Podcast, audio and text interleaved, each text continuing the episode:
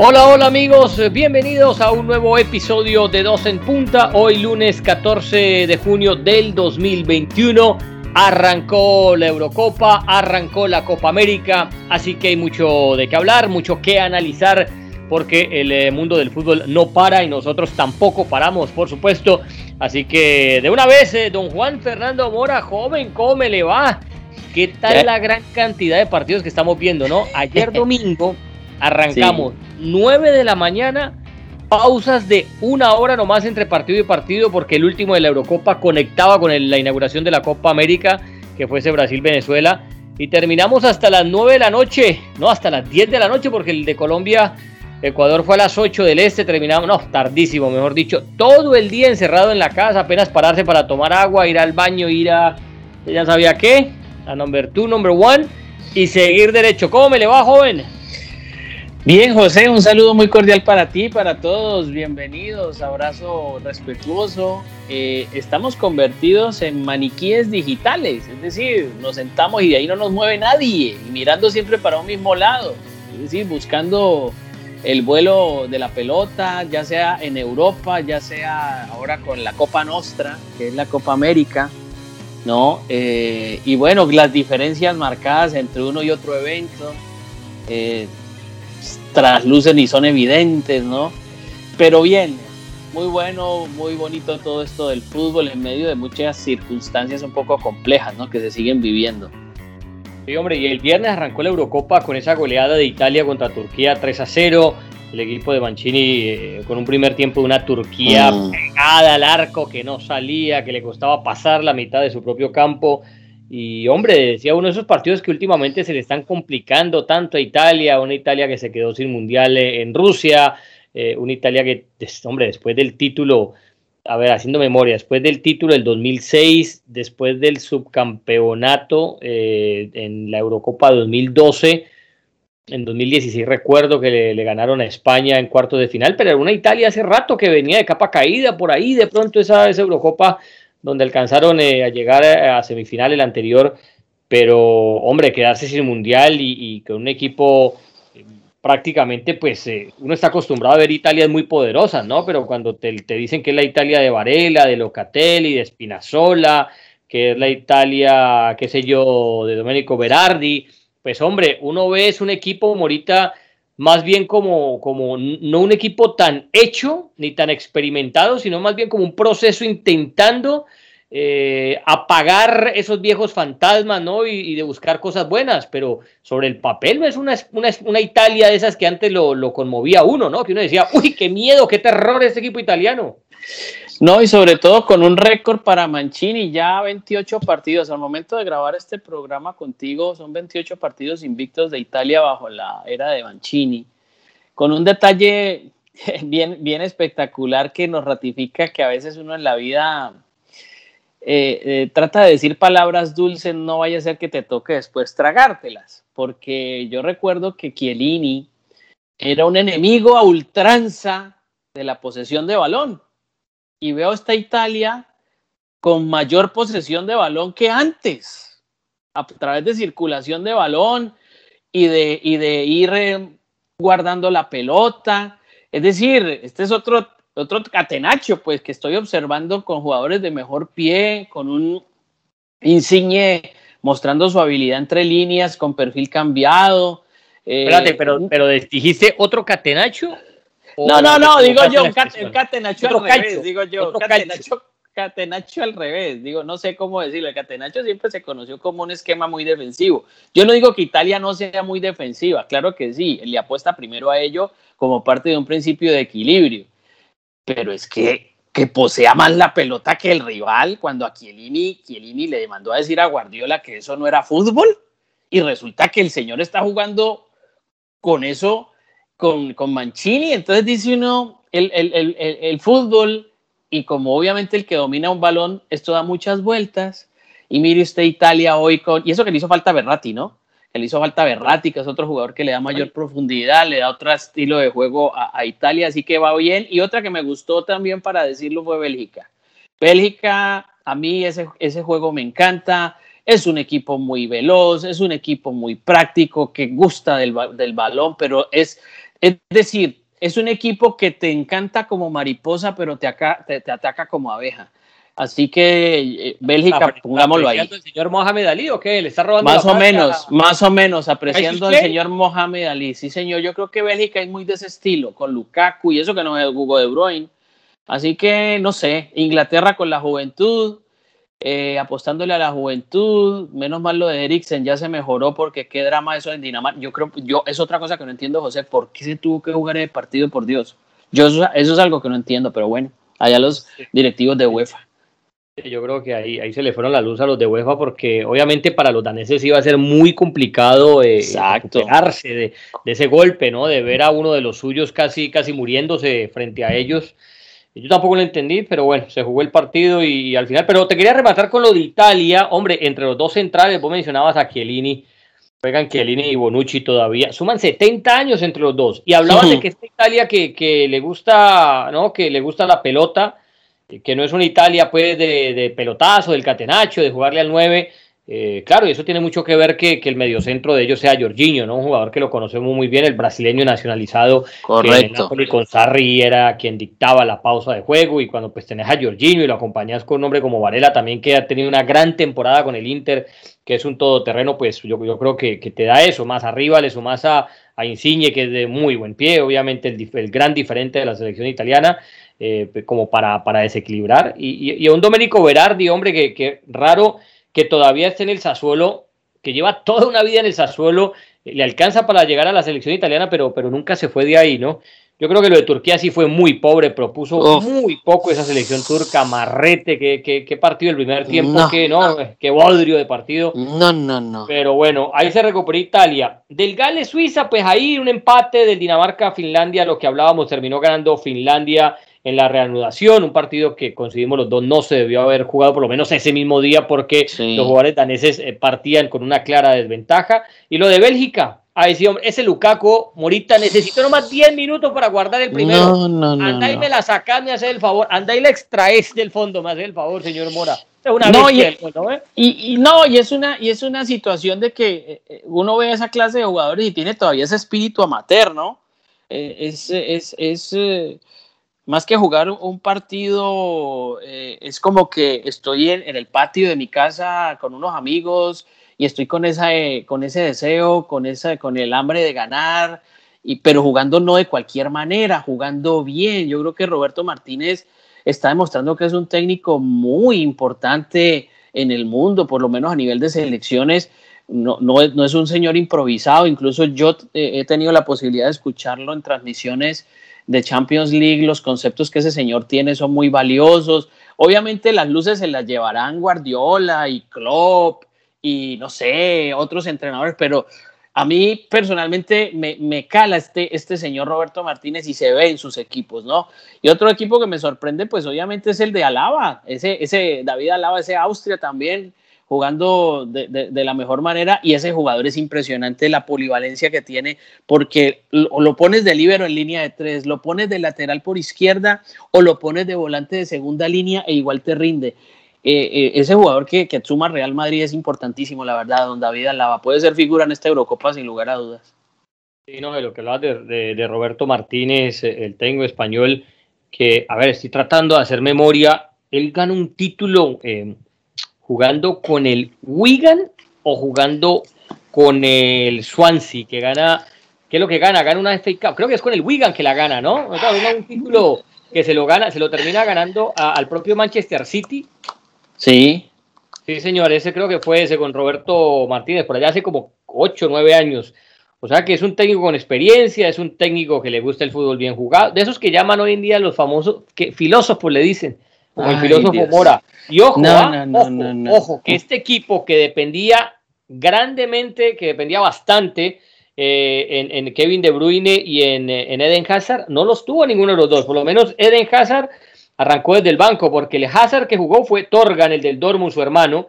Eh, pero eh, son dos bajas, a ver, es como si hablaras de, una Argentina que no jugara qué sé yo, que le sacaras a Messi y a, y a, otro peso pesado, a Di María o a, eh, no sé, o a, Brasil que digas que no juegas con Neymar y Casemiro, porque estos dos son de los mejores jugadores que tiene la selección belga. Y así todo le ganó muy bien a una Rusia Hombre, que, que repaso uno de los nombres y son prácticamente, bueno, la mayoría los mismos del pasado mundial, ¿no?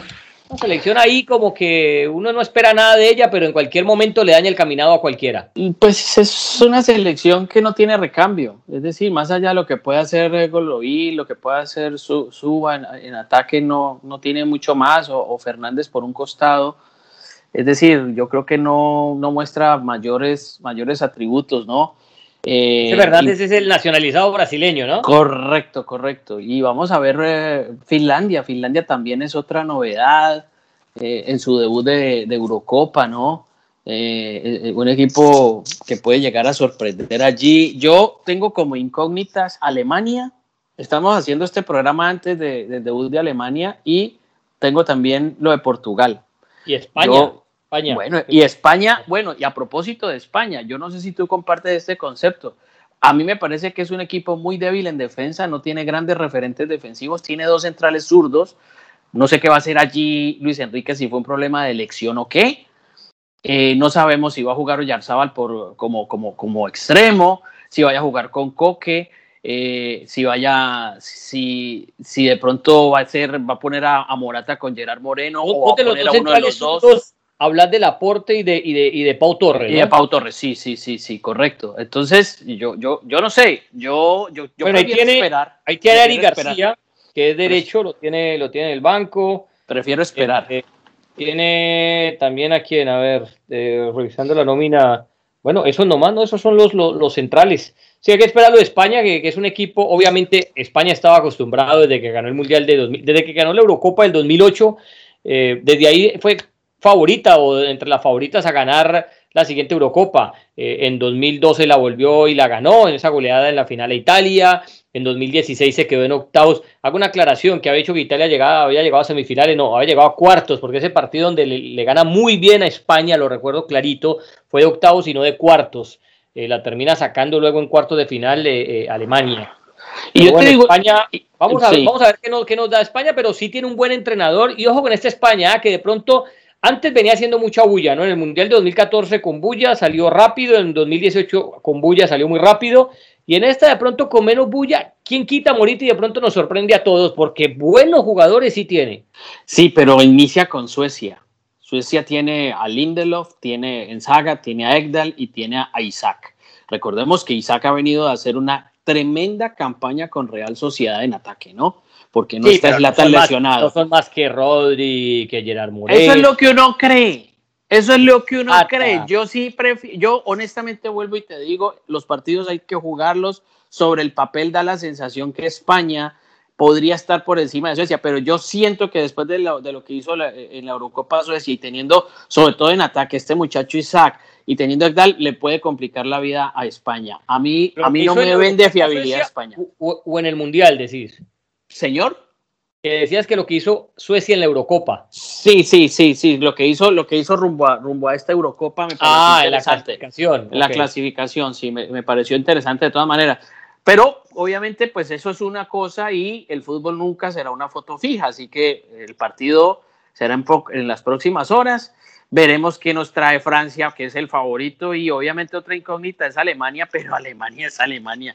Alemania, no sé, eh, Alemania nadie da un peso por Alemania, pero los alemanes se las traen. No, como que no, los alemanes siempre hay que tenerlos ahí. Y ojo con el Inglaterra-Croacia, ¿no? Que eh, oh, sí. esta semifinal del pasado mundial, donde Croacia con ese famoso gol de Mandzukic en tiempo extra eliminó a Inglaterra. Esta vez ganó Inglaterra con gol de Sterling. Hola, raro que Sterling haya anotado un gol después de apenas dos intentos, ¿no? Porque ese hombre necesita pegarle 20 veces al arco para, para hacer uno. Qué cosa, ¿no? Sí, sí, sí, sí, Yo leí, yo leí, eso creo que vos lo pusiste en tu Twitter, ¿no? Me dio mucha risa porque es verdad, es verdad. Y, y, y, y si y si ya no tenía pelo, Guardiola ya no le vuelve a salir más porque lo que habrá sufrido es ese hombre intentando corregirle la definición a Sterling. le, va a acabar la barba, Guardiola. Leo, le va a tumbar son los dientes. De a poco lo que le va a y tumbando a Guardiola son los dientes. Pero, sí, pero yo rescato, yo rescato de todas maneras la renovación de Inglaterra de Southgate, donde tiene a Kane, pero alrededor tiene a Mount, tiene a Foden. Tiene a Calvin Phillips a Phillips, ¿me entiendes? Tiene a Henderson, tiene... claro, es que se viene de trabajar con Bielsa, Morita. Bielsa, no, es que... pero después dicen que Bielsa es un vende humo y que Bielsa yo no sé qué. En fin, dejemos así, yo, yo voy a respetar. que hay por ahí en la vida. Ay, no, dejemos así porque hay que respetar un poquito a la gente, pero bueno... Es distinto, una Eurocopa con público, ¿no? Una, una Eurocopa jugando en sedes diversas. Creo que Inglaterra tiene la ventaja de que va a jugar siempre de local. Eh, creo que esa es la única selección. Si no, no, hay varios, hay varios equipos. A ver, yo te por aquí tenía el, dato.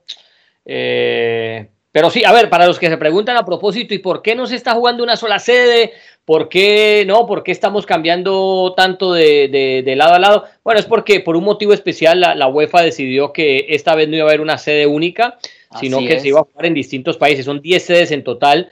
Em, eh, a ver, te digo, porque no quiero darte el, dato equivocado, es porque se celebran, es porque se celebra la edición, eh, a ver, que estaba, estaba, estaba tratando de revisar, eh, hay una conmemoración especial por, la que, por la que la UEFA decide jugarla de esta manera porque se juega la edición, a ver dónde lo tengo por acá, pa, pa, pa, pa, pa, pa, de, de venues. Se me perdió, pero tenía por aquí anotado y se me perdió. bueno, eh, yo, yo, yo, tenía, yo tenía entendido que obviamente eh, pues se hacía también por un tema de, de, de, la, de la pandemia, ¿no? Debido a la pandemia. Y, no, pero eso fue antes de, acuérdate que eso estaba ya decidido antes de, iba a jugar así igual. Sí, sí, sí, pero de todas maneras también se mantiene el lema de uno, una euro por toda Europa. Siempre, a pesar de eso, de que se jueguen varias sedes, pues se, dice que, que es una euro para toda, para toda Europa. De todas maneras, Londres, está San Petersburgo, está Bakú en Azerbaiyán, está Múnich en Alemania, está Roma en Italia, está Ámsterdam para los Países Bajos. Yo después le tengo una pregunta sobre Holanda. Países Bajos, Bucarest, Rumania, está en Budapest en Hungría, en Copenhague, Dinamarca, en Glasgow en Escocia, Sevilla en España. Así que bueno, eh, todo distinto. La verdad que es una Eurocopa que divierte, que te atrae. Hay jugadores interesantes de ver, pero pues eh, em, en, un momento muy, muy extraño. La pregunta que le iba a hacer, usted vio Holanda, ¿no? Entonces, si Holanda...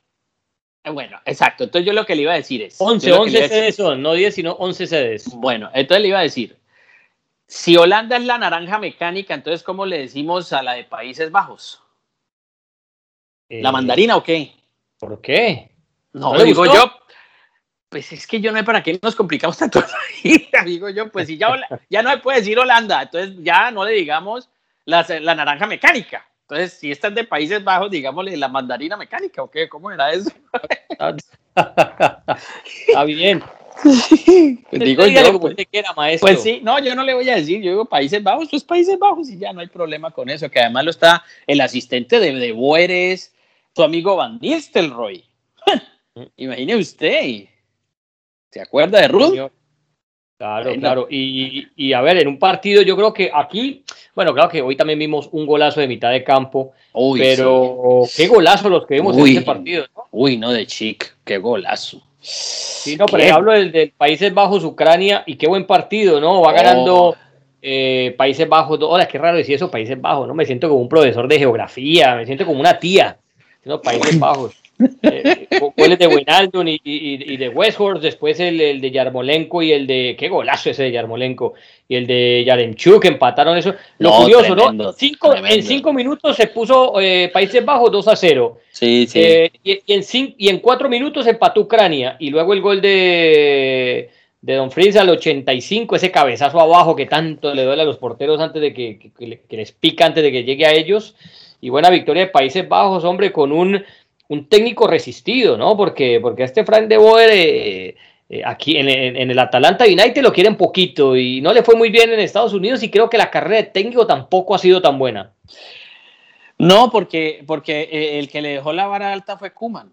Es decir, Kuman cuando deja clasificada la selección y se, y se viene a hacer el trabajo con Barcelona, y entonces, claro, eso, eso modifica un poquito la estructura, eh, la, esencia del equipo.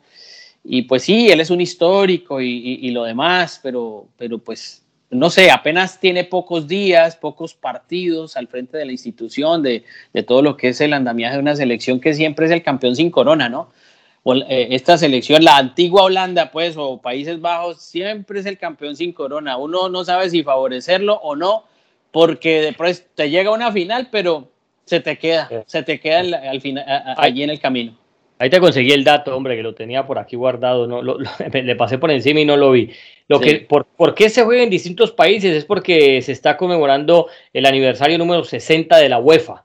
Entonces, eh, lo que quisieron hacer con el lema de una euro por Europa era eso, no dar necesariamente una sede fija, sino rotarla pues por distintos países. Y ya hablabas vos de las sedes, aparte ciudades bellísimas, ¿no? San, Petersburgo, eh, Bakú, Budapest, Múnich, eh, Copenhague, Glasgow, Ámsterdam, mejor dicho, eh, Sevilla, eh, muchas, muchas sedes distintas y por eso se ve. Ahora, yo te digo una cosa, si así se ve el espectáculo tan lindo, porque esos estadios son espectaculares, oh, ¿no? esas canchas. verdecito, esas canchas, pues ah. que el, que le rebote un trapo allá pues está en nada. No, ¿no? te rebota un millón de dólares, Morita. Ay, ay, ay. No me haga hablar a usted que usted le rebota una empanada, ahora, joven, y le jale el guiso. ¿Vos, te imaginas esto con, con, estadio completo, con estadio lleno, no, con bandera no, no, un espectáculo. fiesta de una Eurocopa, no, en pleno verano europeo, tremendo, tremendo. Hablabas de... ¿De Francia, de Alemania? Que, estaba, no, Patías, que estabas hablando de, de y, te iba, y, te iba, a decir algo, de qué, qué, qué tema estamos, estamos hablando de Países Bajos. Sí. Em, la mandarina mecánica, diría yo. Ah, no, eso, eso, eso, no, que, que hombre, sí, eh, lo que hablábamos de, de, Países Bajos, su campeón en el 74, su campeón en el 78, los dos mundiales. Sí. Luego va y pierde la final otra vez su campeón en 2010. Y lo curioso contra España, ¿sabes qué es lo curioso de todo? Que, hombre, esas selecciones eh, de esos tres subcampeonatos no fueron menos que la campeona, Morita, porque contra, contra España le pudieron ganar, si no es porque saca ese tobillo milagroso ahí Iker Casillas contra eh, la Argentina de Kempes en el 78. Eh, ese postazo creo que fue de Resembringa al último minuto que, le, daría el título eh, a Holanda y, en el 74 fue quien contra Alemania, pero, pero siempre han sido, o sea, no, es que haya perdido por goleada, ni fue que perdió jugando mal, no, siempre fue, te diría, no sé si en la del 74, pero en la del 78 y en la del 2010 pudo tranquilamente vencer a su rival de turno. No, pero es que es, un, es una escuela fija. O sea, tú no ves a Holanda, cambian los jugadores en el tiempo, cambian las figuras en el tiempo, algunas veces coincide, han coincidido más figuras que otras en, ciertos momentos, en ciertas décadas, pero es, una misma, es un mismo estilo de juego. Eso uno sabe a lo que juega Holanda, es decir, y, se entiende y es beneficioso para el fútbol y, trata de ser efectivo y demás. Ahora, leyendo un poquito en la prensa holandesa me encontré con una curiosidad tremenda a raíz de lo que le pasó a Eriksen en Dinamarca. Resulta que Daily Blind, no, el, jugador este, el zaguero central, que juega en Inglaterra. ¿no? no, él tiene un marcapaso en el corazón. Él lo tiene.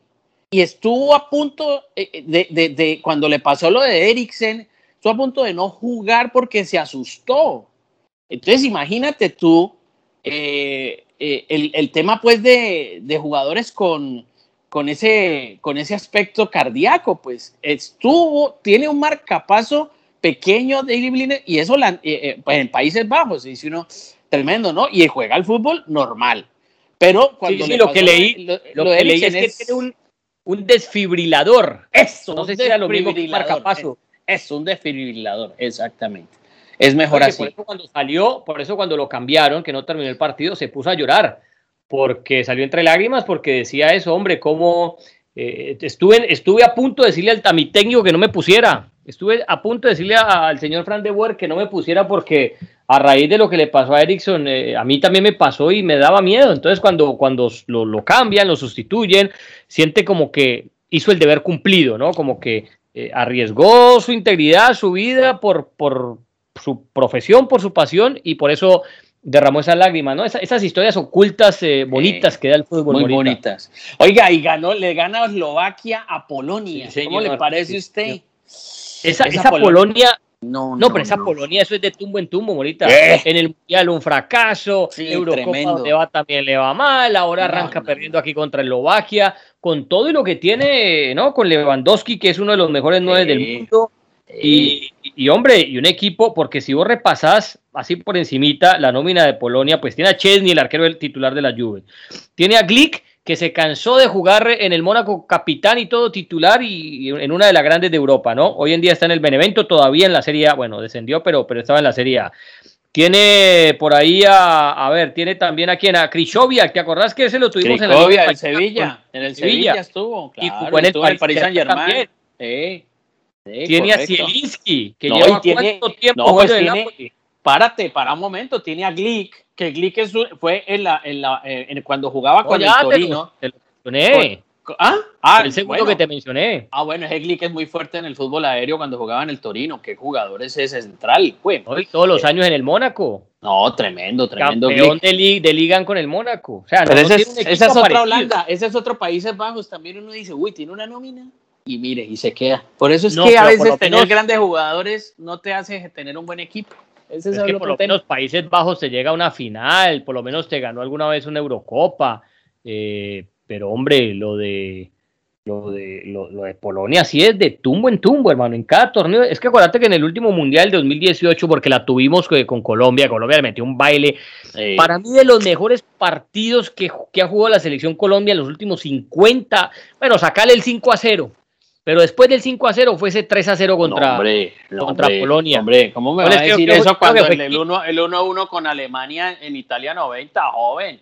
Y, y, y no le olvide el 4 a 4 de, de Rusia ya en el 62, hombre. por Dios, no, me venga con esas. Pero por eso te estoy diciendo, también. Por te estoy diciendo el último 50 años. No, es 4 a 4 sacalo porque eso era otro fútbol ahí. Eso era, ah, ah no, era otro fútbol, era con pelota cuadrada ah, o qué? ¿Cómo era eso? ¿Con cancha, con cancha de o qué?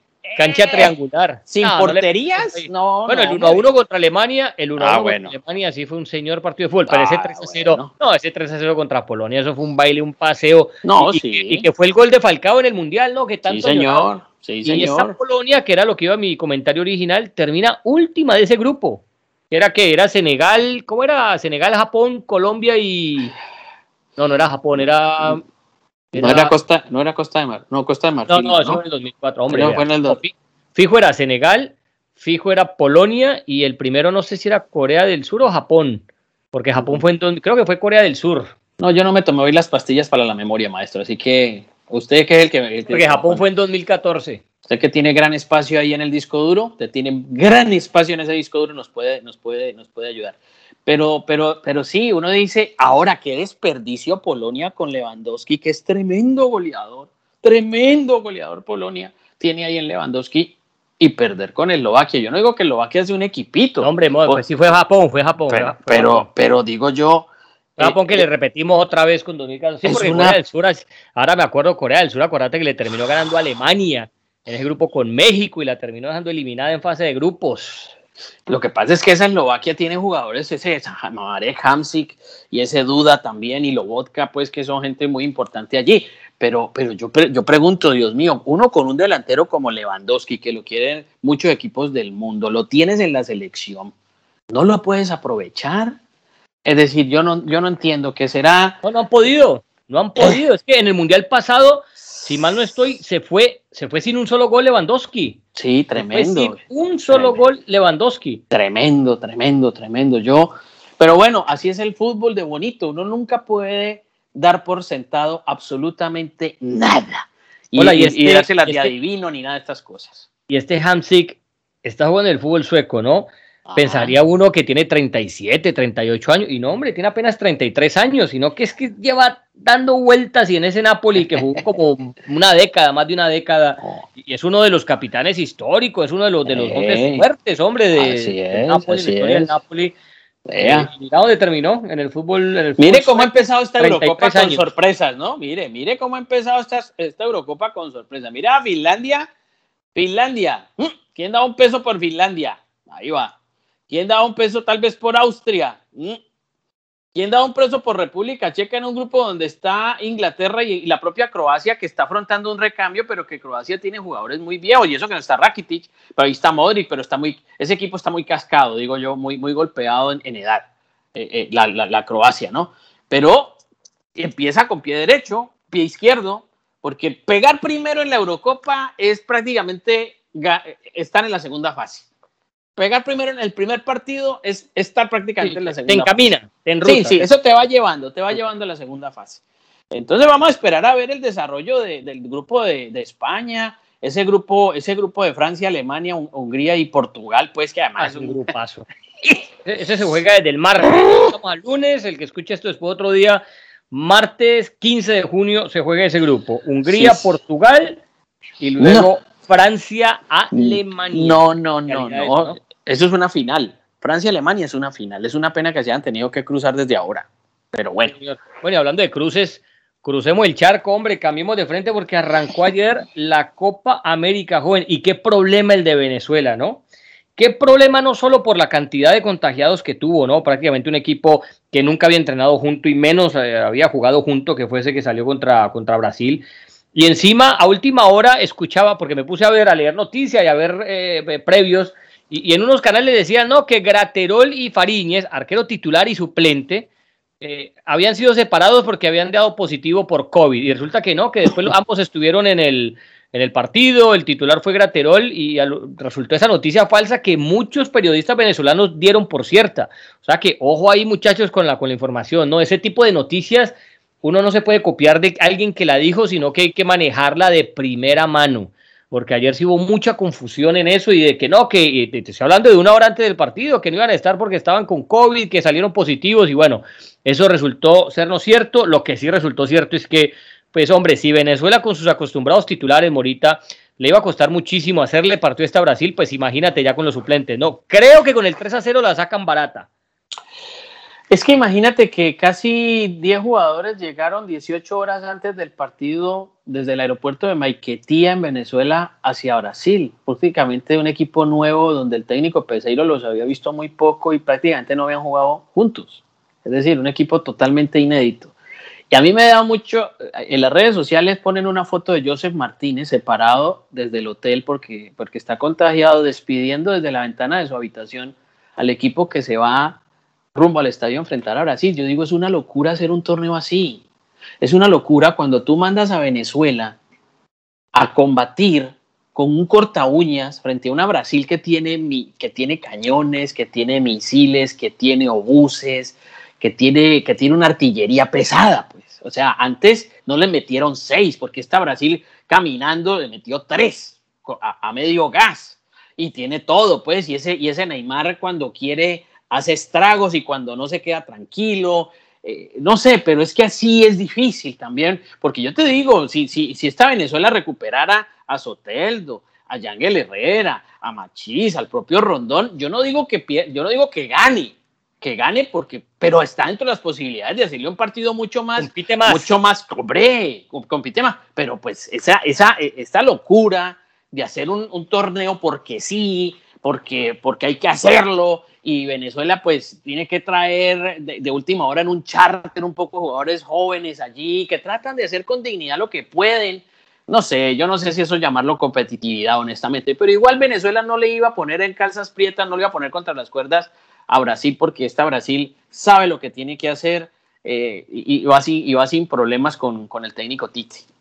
Que mora, de, de los que le igualaron 0 a 0 Uruguay en eliminatoria, hablamos de Venezuela, solamente pudieron jugar dos, que fueron el lateral derecho González del Málaga y, el chico este Moreno, el, mediocampista que juega en el Junior Moreno del DC United. El resto, hombre, nombres, por ejemplo, un tal eh, Johan Cumaña de La Guaira. Ah, bueno, y, Graterol, Graterol, el arquero titular que también, que también eh, estuvo. Un tal Bernardo Manzano, eh, un, Cristian Cáceres Junior, bueno, Aristigueta que sí lo conocemos y juega en el fútbol mexicano, pero que no es titular de la selección venezolana, pero de resto jugadores de José Andrés Martínez del Philadelphia, del Philadelphia Junior, jugadores que la verdad yo nunca había... Eh, pero ¿qué más haces ahí, José? Nunca había escuchado ni nunca había, nunca había visto. ¿Qué más haces ahí? Tienes que no, nada, te la sacaron barata. Morita con el 3-0 creo que la sacan barata. Por eso, por eso. Entonces, lo que uno puede agregar ahí es bastante poco, simplemente, no, pues que, el técnico tenga que trabajar con lo que tiene y, pues que son recursos difíciles. Vamos a ver cómo será en la segunda fecha de Venezuela que precisamente le toca ante Colombia, ¿no? No, y con una ventaja, una ventaja, que es que en este torneo, que son dos grupos de cinco, pasan cuatro. O sea, solamente quedan eliminados dos equipos, uno por grupo, eh, mm. en esta primera ronda. Claro, como lo tenían organizado todo la programación eh, para, para que tuviera dos equipos, porque recordemos que iban a venir Qatar y Australia, que al final se cayeron por lo de la pandemia. Entonces eh, tenían programado pues jugar eh, eh, cuarto de final, hacer rondas así de, semifinales, hacerlo, hacerlo más, más decoroso para que no pasaran de una semifinales o no pasaran de una a, jugar dos partidos y ya jugar la final. Por eso la habían organizado así y, y hombre, las posibilidades de clasificar así, perder dos, tres partidos son muchísimas. Es que a lo último, ese cuarto puesto se puede meter hasta con tres puntos nomás, ganándole, ganándole al. Ponerle que le gane al el, penúltimo, le gane al último y con eso se mete a siguiente ronda. Así es. O sea, es un, torneo donde no se va a premiar a los mejores para pasar a la siguiente ronda, sino que simplemente va a eliminar al más malo.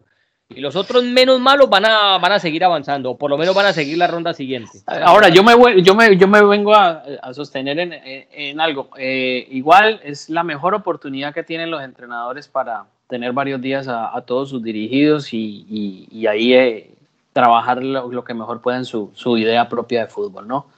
No van a tener otra. Y yo creo que dentro del formato de esta Copa América, que yo no vi la hubiese jugado en Brasil, yo, yo hubiese aplazado eh, para, para, otro, otro, otro momento, le hubiese agregado en la, competitividad el hecho de poder disputar cupos al Mundial, porque yo no creo que a partir de ahora haya muchas fechas para pensar en las eliminatorias hacia el Mundial, más allá de que creo que en septiembre hay tres fechas y bueno, pero veremos de aquí a allá qué pasa.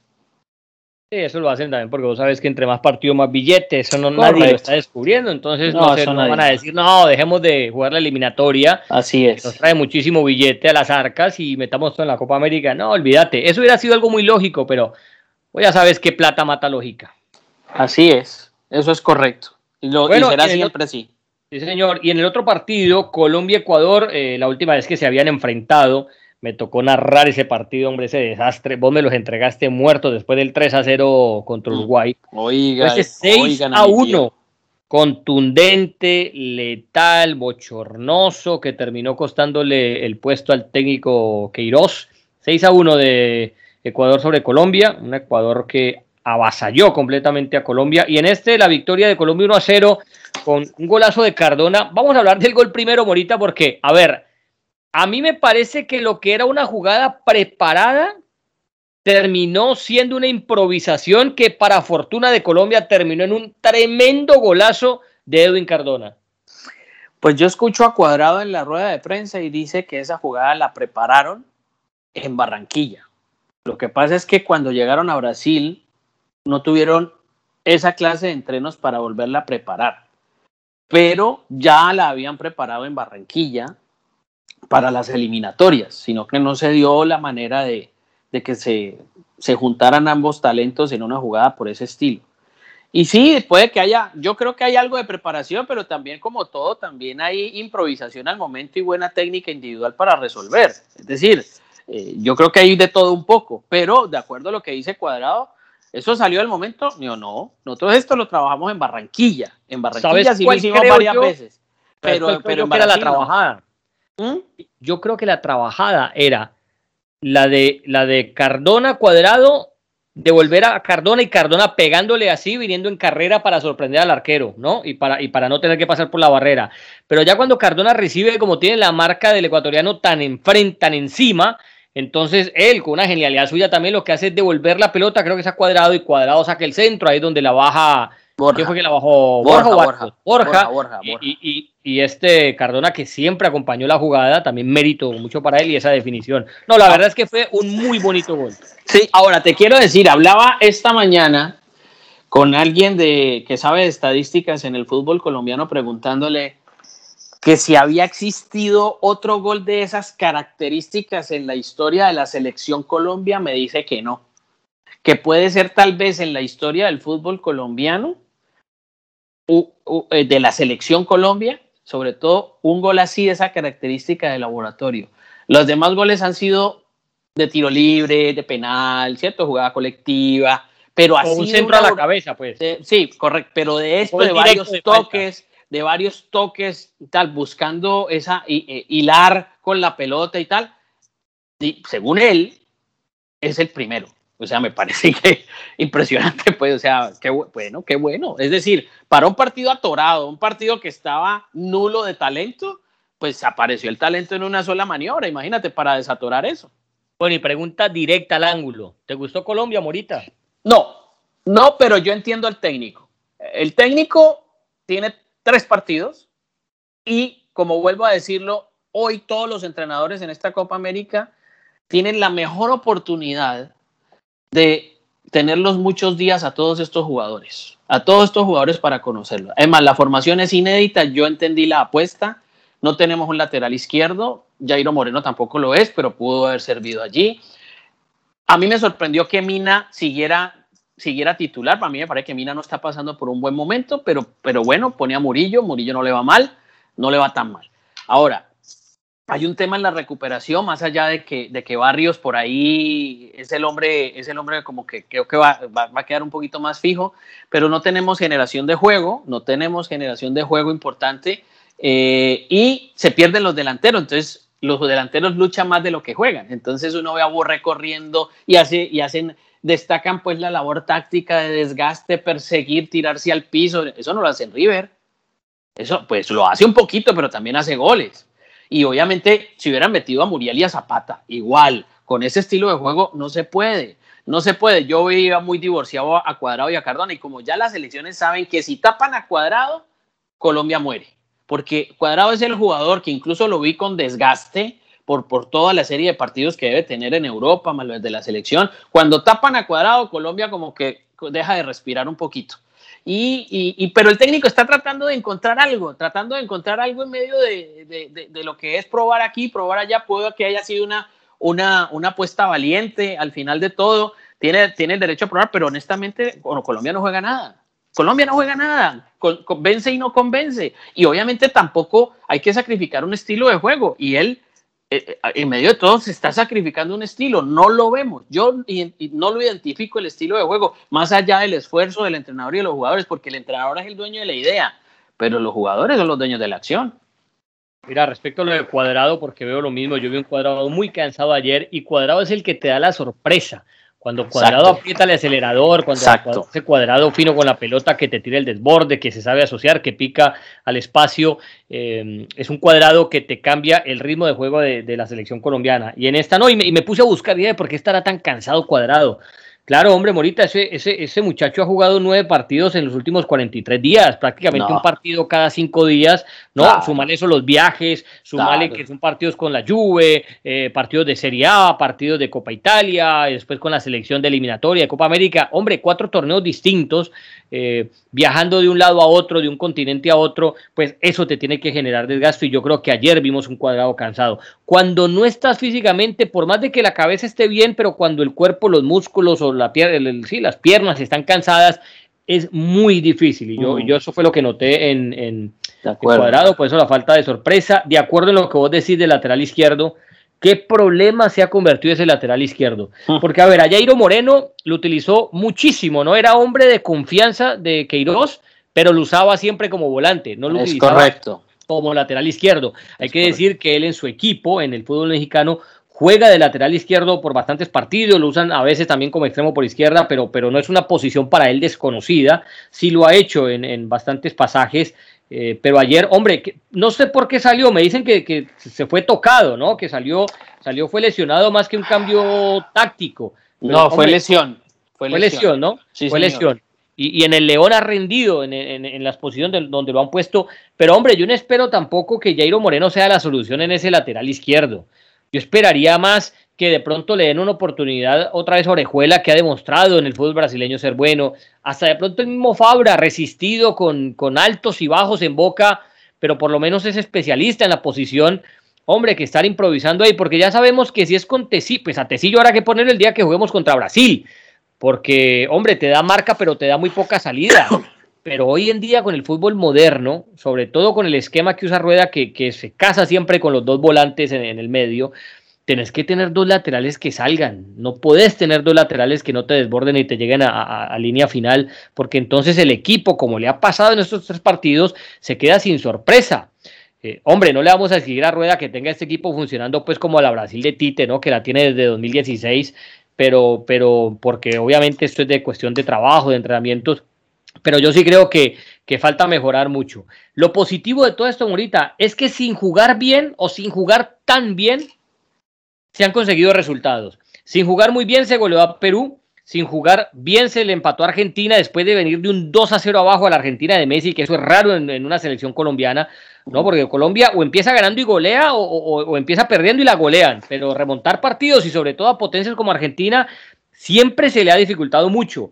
Y después viene y le gana a Ecuador, un Ecuador que fue la que manejó la pelota, un Ecuador ordenada, un Ecuador que es un buen equipo, eh, y así todo Colombia supo mantener el arco en cero y llevarse la victoria. Entonces yo creo que eso es positivo y lo último negativo, también de acuerdo en lo que vos decías, que porque aquí, lo tenía anotado, no sabemos jugar para un 9. Ahí pasa Dubán Zapata, eh, no pesa, ahí pasa Muriel. Muriel pesa más por, porque Muriel, pero, pero, no como 9. Muriel pesa más cuando él mismo recoge la pelota y él hace lo que sabe, pero como 9 no lo sabe encontrar Colombia. A Borja no lo supo encontrar. Borja tuvo ese gol pues por esa genialidad en el pase de cuadrado contra Argentina, ese empate agónico y Santo Borré, nada que ver con el Santo Borré de River, porque no sabemos jugar para un 9 y ese sí va a ser un grave problema ahorita, porque si no tenemos a James, ¿no? Eh, que es el que nos da la cuota distinta cuando está bien, cuando, cuando se quiere poner la camiseta de la selección, si Cuadrado está cansado y lo referencian fácil, ¿quién le va a jugar al 9? Y si, no, y, si tu 9 es, es uno menos, hombre, pues el equipo va a carecer de sorpresa porque no tiene por dónde llegar. Yo quiero hacer dos anotaciones de Ecuador. Me pareció un equipo fuerte por las bandas, un equipo interesante, pero yo no entendía al técnico Alfaro. Cuando está con el marcador ya en contra, entonces sí le apuesta a jugadores como Mena y Díaz. Esa es la que yo no entiendo, jugadores más creativos. Cuando ya estás con la soga al cuello, entonces metes a Mena y a Díaz, porque Plata hizo muy poco, porque Caicedo tampoco fue lo que muchos, muchos esperábamos, y obviamente Estrada y Ener Valencia hacen lo que puede, pero Ener Valencia era más desespero que, puntería y precisión. Entonces, eh, empujó, empujó, presionó Ecuador, por ahí Ospina salva una, una que otra, pero, ese tiro libre que sacó Ospina a mano Claro, claro, claro, por eso, por eso te digo. Por eso te digo, entonces, entonces, pero uno no entiende a los entrenadores, la verdad, pero cada cual es, dueño de su idea y, eso es respetable más allá de que uno simplemente lo critique y lo hago personalmente con, con absoluto respeto.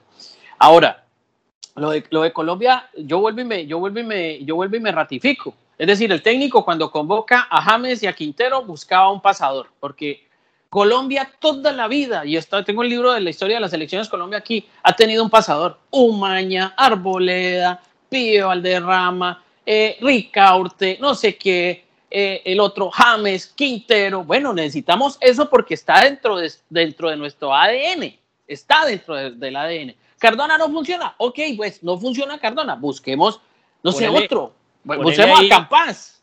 cuando ganamos la Copa América de 2001 teníamos a Giovanni Hernández. Bueno, Giovanni Hernández. Bueno, e, es que claro, yo, uno revisa y se encuentra con varios, ¿sí me entiendes? Y se encuentra que Alex Escobar, lo que sea, para los colombianos sabes de quién estamos hablando y que perdonen los demás que, son extranjeros. Pero siempre hubo un pasador, siempre lo hubo, una persona que pusiera a los goleadores de cara a la portería. Yo en estos días estaba escuchando a Valenciano, a Valenciano en radio, y decía Valenciano, eh, Iván René Valenciano decía, eh, ¿cómo era el pibe Valderrama? El pibe Valderrama antes de los partidos con estos equipos grandes o con cualquiera, le preguntaba, oye, oye, eh, Ivancho, ¿estás miedoso? dice, pues un poquito, pibe, un poquito, y dice, pero es que yo te pongo dos o tres. Mete una, pero yo te pongo dos o tres, tú tranquilo, por que yo estoy ahí. Y así, y así generas confianza. Pero este es un equipo hoy, hoy, que ni Mateo Zuribe, que ni Cardona, Cuadrado tampoco, ante Ecuador fue. Entonces tiene que borrar, retrasarse para tomar contacto con la pelota. No sé, hay situaciones que todavía no encajan y el técnico obviamente lo sabe porque el señor Rueda es muy inteligente y él lo entiende. Él, Nacional, que ganó la Copa Libertadores, era otro equipo, era otro equipo donde Sebastián Pérez fue una de sus figuras y por eso lo convoca y lo llama. Sino que, claro, es un jugador que hace cinco años no estaba en la selección, regresa y la selección es otro compromiso, es otro nivel de presión. Y en una Copa América, y con esta Copa América jugando en un laboratorio encerrado todo el mundo que no le dé COVID, con el miedo del COVID y demás. En fin, situaciones que también te pueden llegar a afectar pero de verdad, honestamente te digo, Colombia tiene que mejorar y mucho en todos los aspectos, sobre todo que futbolísticamente no tiene una aguja para hilar entre líneas, no juega bien, sufre los partidos, no, no, los, no los está jugando. Claro que hay momentos para sufrir los partidos, pero también hay momentos para saberlo jugar. Es que, es que Rueda en, ese título de Libertadores de Nacional en 2016 tenía un gran Magnelli Torres. Por eso. rueda, el fútbol de rueda necesita de ese pasador, llámalo 10, llámalo enganche, llámalo como quiera, llámalo mora. Pero necesita ese tipo de jugador. Hombre, y es una pena, la verdad, que, que bueno, James se haya caído por lo que se cayó y que encima se haya caído también lo de Quinterito, porque ah, al no estar James, el mejor reemplazo ahí era Quintero, hubiera sido titular, pero sin, sin lugar a dudas. Porque ya cuando hablas de Sebastián Pérez, pues es más mixto, cuando hablas de Uribe es más mixto. Eh, cuando, bueno, ahí tenés a Barrios, a Lerma. A propósito, el partido de Wilmar Barrios para quitarse el sombrero, ¿ah? Señor partido de fútbol eh, que se ¿Alguno tenido la sensación de que cometió penal? Sí, a mí me pareció penal. a mí me pareció penal. Pero el agarrón, ¿no? El del agarrón. No, pero después cuando cae le mete, la mano intencionalmente a la pelota, me parece a mí. A mí me parece que ese agarrón que no lo mostraron mucho porque la repetición se quedó corta, a mí me parece que era penal. Que era, penal, a favor de Ecuador. más repeticiones mm. para ver. Eh, y lo de Cardona, y lo de Cardona, pues hombre, golazo de Cardona, tal. Pero Cardona para mí no está en su mejor momento. Yo he visto mejor, y con todo el gol te lo estoy diciendo, no lo va a quitar. El gol es un golazo, él lo, él lo arrancó, él lo terminó. Pero Cardona puede dar más. Yo he visto a Cardona en mejores situaciones. Eh, hombre, es un Cardona que si, le sacase el gol no apareció para nada en el partido, que no tuvo el hilo conductor como vos lo mencionabas.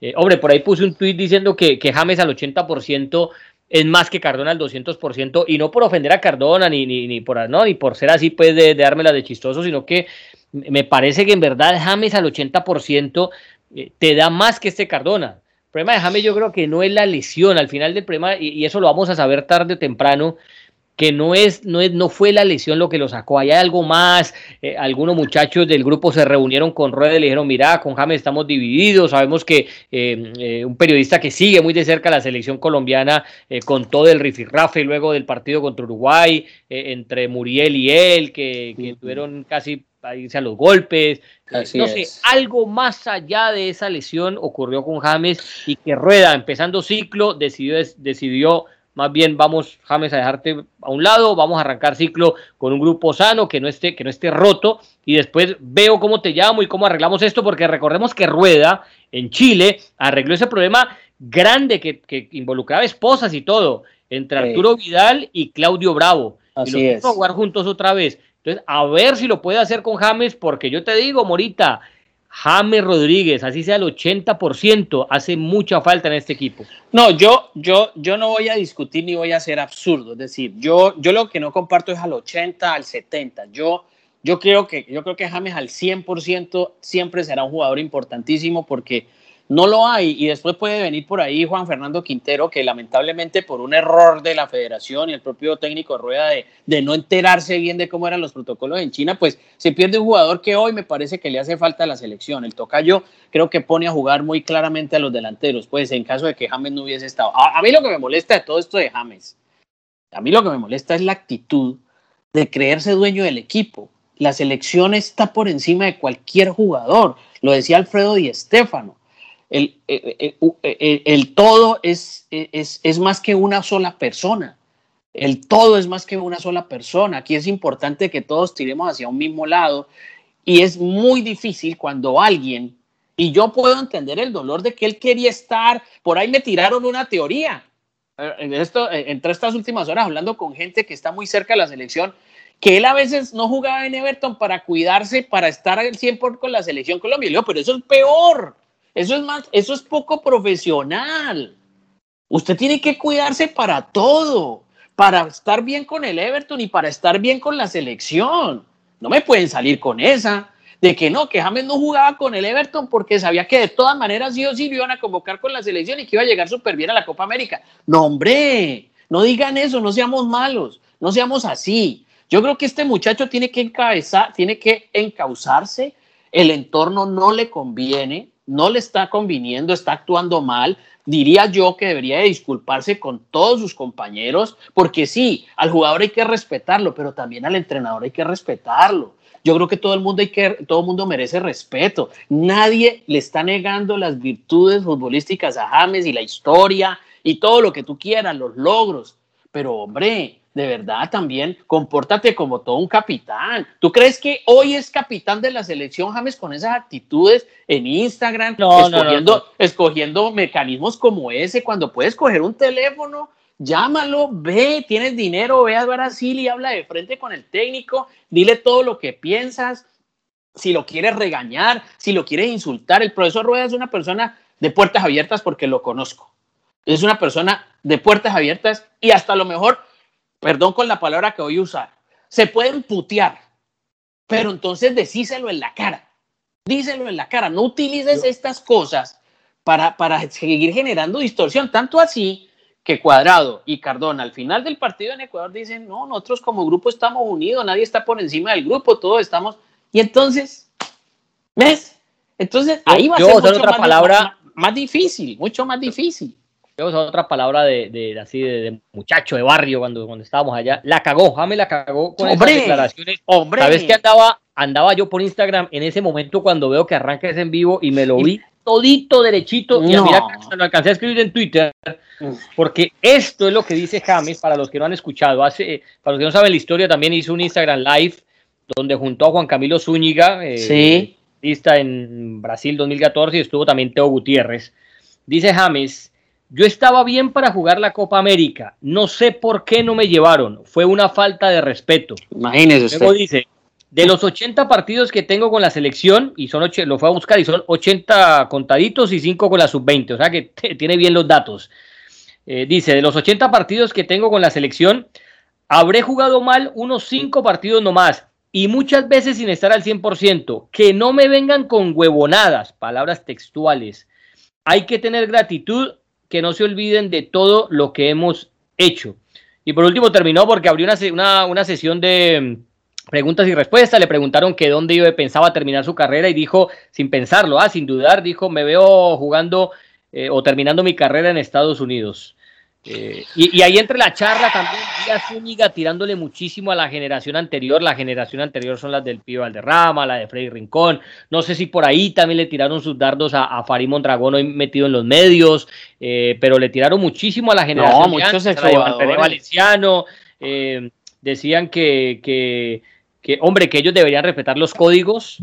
Que, y, ojo, ah, también trataron de, o lo dijeron, ¿no? Que que ellos estaban quizás dolidos porque esta generación ya los había superado a ellos, que ellos estaban en un pedestal y nunca pensaron que los iba a, iba a llegar otra generación a bajarlos y que apareció la de Brasil 2014 y, e hizo más que ellos. Entonces decía Zúñiga, James y Teo que, que ellos son faltos de código porque andan hablando mucho y criticándole muchos a ellos, eh, cuando ellos lo único que hacían para esa generación era tenerle admiración y respeto. Y por último, Zúñiga nos tiró también el dardito a nosotros, ¿no? Diciendo a los periodistas Dice que hay mucho de corbata que habla y habla y habla y nunca le pegó una patada a un balón. Ahí te hablaron, Morita, vos que no le pegaste, vos que ni con las manos agarraste una pelota. No, no, no, yo sí le pegué una pelota, maestro. Volante creativo, tobillos de cristal, lamentablemente, pero. Porque te quebraron un vidrio y le botaste no, la pelota. Señor, no, no, no, no, no. Mira, un líder es un negociador de esperanzas. Los líderes tienen que sobresalir saliéndose de su camino para potenciar la autoestima de los demás. Es decir, si él es líder, si él quiere ser capitán, tiene que caminar detrás de la gente para guiarla. Para, para guiar a la gente hay que caminar detrás de ella, no, detrás, no, no detrás de uno. Es decir, ustedes caminan detrás mío. No, tú tienes que caminar detrás de la gente. Pues, ¿cómo hace uno para enseñarle a caminar un hijo? Tú tienes que caminar detrás de él para que no se te caiga. Pero este James quiere poner encima quiere estar delante él, primero él, segundo él, tercero él y los demás no. Hombre, es una falta de respeto. Nadie va a negar, vuelvo y lo digo, jugador importante, pero que tiene que meterse en otro plano, en otro tema e, e, en su vida mental, no deportiva. Yo lo hablo, su comportamiento personal, mental. Yo no me quiero meter en su vida privada, su vida privada es su vida privada. millonario buenísimo, se le felicita, genial, que cuide todo su dinero y, bien merecido lo tiene, que hizo el golazo del mundial, que el goleador de un mundial, nadie más lo ha hecho, perfecto. Pero joven, usted sigue siendo ser humano. Y uno como ser humano tiene que dejar, tiene que dejar huella sobre todo en esta clase de grupos que son tan importantes. Nadie puede hacerte sentir menos sin tu, sin tu consentimiento. Y es que eh, a, decir, no me convocaron es una falta de respeto, es irrespetar a los que están convocados. Es decir, lo que ustedes están convocados no, no merecen estar. Hombre, yo creo que, y desconocer la, la historia de los demás, de los de atrás, que, que, que, que Freddy Rincón, que habla mal de Freddy Rincón. Bueno, no sé, eso, ocúpate de lo que te toca. En este momento lo que te toca, James, es recuperarte bien, ¿cierto? Definir tu futuro profesional y yo diría, y yo diría, hombre, acércate con más humildad, con más tranquilidad al cuerpo técnico de la selección Colombia, porque si tú tomas un teléfono, el profe te lo va a contestar y puedes hablar con él sin problema, pero no así. En un país tan dividido que está viviendo situaciones difíciles como Colombia en este momento, no, no vamos a desangrar más esto buscando pues plebiscito público para que, sí, James, James, y si no gana la selección Colombia es porque no estuvo James. Hombre, no sé, o sea, a mí me parece que es hacer antropofagia de estas cosas, no vale la pena y yo diría oh, que James se sigue recuperando, defina bien su futuro y me parecería que lo más prudente es acercarse al grupo, acercarse al, técnico, pedir disculpas y si quiere, háblele de frente. Todo esto que dijo en ese Instagram, dígaselo de frente y ya. Pues sí, no, yo creo que estamos de acuerdo en eso. James se equivocó, como dije antes, la cagó. Eh, publicando algo así, porque eso no lo hace un capitán. Si vos querés tener eh, descargos o te sentiste mal por la situación, hombre, pues espera que termine el torneo y háblalo con tu entrenador. Como bien dice Juan Fernando Mora, eh, Mora es una persona comprensiva. Ya vemos, ya vimos lo que hizo en Chile con Bravo y con Vidal pero el comportamiento de James deja muchas, eh, muchas dudas ¿no? De, cómo ser un líder. A mí me parece un extraordinario jugador, me parece que incluso estando al 80% de la lesión, cuando escuchamos al cuerpo médico del Everton diciendo que él no estaba, era para el primer partido, si acaso para el segundo de eliminatoria, pero que para la Copa América la lesión que él tenía no era de ningún problema, eh, yo por eso concluyo y sigo con la misma que algo más allá ocurrió y ese algo más allá de lo que ocurrió lo vemos en las declaraciones de James por lo dolido que está. Eh, y nada, hombre, pues esperar que no se le cierren las puertas a James, que pueda pedir perdón al grupo, que, que esta, James todavía tiene mucho que darle a la selección Colombia, eh, que, que, esta, que ese trago amargo pase y que James pueda otra vez eh, volver a ponerse la camiseta, pero con otra actitud, una actitud de líder, una actitud de un hombre que, que demuestra que quiere ser el capitán de este grupo y, que, y que pueda comandar el barco, porque la verdad que es esa, esa zurda de James, esa pegada, esa inteligencia para poner esos pases profundos, para poner a jugar al 9, sí que la necesita Colombia en este momento. Pero bueno, esperaremos entonces qué más se da. Claro.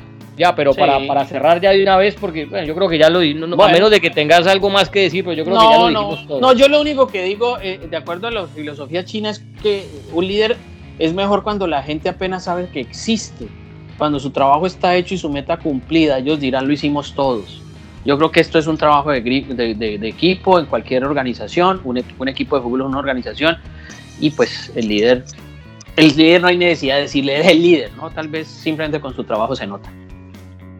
Bueno, mucho de Eurocopa, mucho de Copa América, el tema de James que también nos compete y esperamos haberle brindado un buen análisis. Eh, de, lo que han visto, porque todos ustedes imaginamos que como nosotros están pegados frente a un televisor y si están en la oficina trabajando a los que les toca ir, pues estarán pegados al celular, a la radio, escuchando por todo lado, porque este mes es de puro fútbol y qué mejor, ¿no? Que arrancarlo con la Eurocopa y, cerrar con la Copa América, torneo de selecciones, donde estamos viendo a los mejores jugadores eh, del mundo. Morita, nos fuimos. Anda a seguir doblando medias, doblando cobijas, doblando sábanas.